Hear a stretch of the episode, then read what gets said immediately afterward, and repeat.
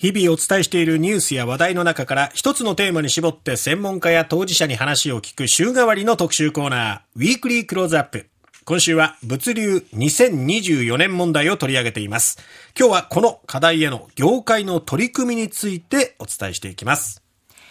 F ライン物流未来研究所所長の平智文さんです。平さん、おはようございます。おはようございます。平です。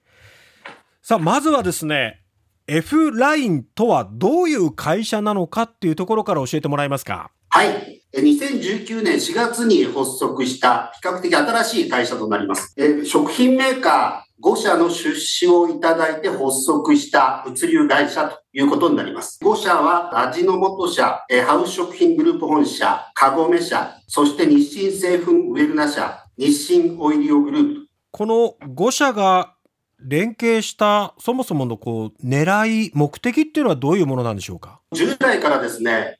えこの荷主の皆様は、え自社で、え物流の会社をお持ちでした。でその中で今後、物流環境が厳しくなる中で、物をお届けし続けることができないのではないかと。まあ、そういう危機感の中で、えまずは協議を始めたというのがスタートであります。5社が連携することによってどういうメリットが生まれるんでしょうか？一つは1社単独ではなかなか物量が足りない。鉄道であったり、また船舶であったり、単独ではなかなか抑えきれないようなルートを、この5社が連携することによって2両が増えていく。2両が増えることによって安定的にそのルートを抑えることができる。まあ、こういうことのメリットはあるかなというふうに思います。それぞれあの、食品メーカー様ですから、お届け先が一緒だったりするんですね。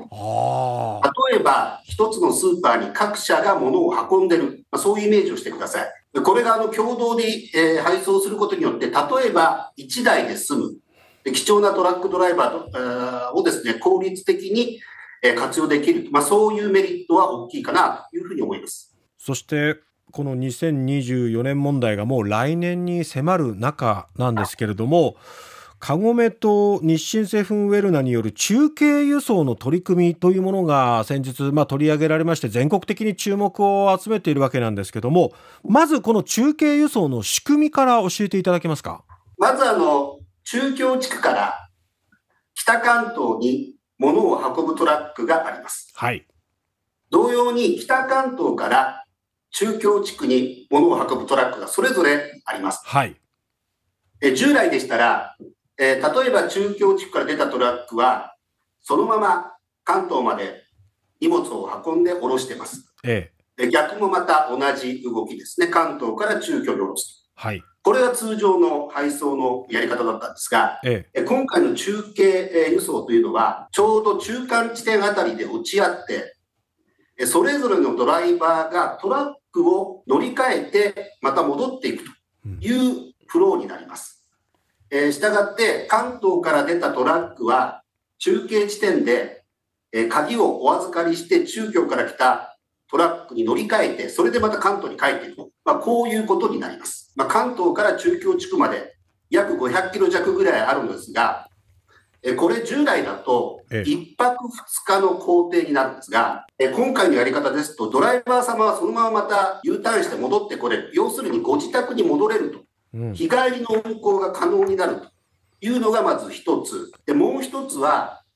トラックのま効率化と。従来ですと、荷物を下ろした後、帰りのトラックに何を乗せるかというところはですね、まあ、空っぽで帰ることはないのですが、なかなかあの、帰りにというのは満載で帰ってこれるかどうかというのは非常に難しいところがございましたので、うん、まあ、そういう意味では今回の取り組みで、帰りにもある程度トラックが満載の状態で戻ってくるということになりますので、非常に効率的な輸送が実行できるということになります。この中継輸送の仕組みっていうのは今後さらに全国的に広がりそうですか？今のご紹介した、えー、かぐめ様と日清製粉ウェルナ様以外にも、すでにハウス食品様と三つ缶様の組み合わせで中継リレー輸送は実施しております。このような取り組みは今後も増えていくのかな、増やしたいなというふうに思ってます。あの、このほか F ラインとして何か取り組んでいることっていうのはありますでしょうか？あの、今ご紹介いただいたまあ、中継リレー輸送というのはほんの一部でございまして、えー、先ほどありましたように、はい、参加している各社の皆様と連携しながら、トラック以外の輸送、具体的には鉄道であったり、ええ、船舶であったり、えそういった共同の輸送も実はスタートをしております。えそしてあの、RKB 様の膝元である福岡ですが、福岡、あの、私ども、プロジェクト参画のメーカー、皆さんの荷物を一気に保管する大きなセンターを実は構えておりまして、ええ、九州エリアにつきましては、先ほどちょっとご紹介しました、まあ、共同配送という形を全国に先駆けて実施しているエリアでもございます。いろいろ今ですね、輸送から配送まで、この共同で何ができるかということで、いろんな取り組みを開始しているという状況です。わかりました。え今日はいろいろ皆さんが取り組んでいる内容について教えていただいてありがとうございました。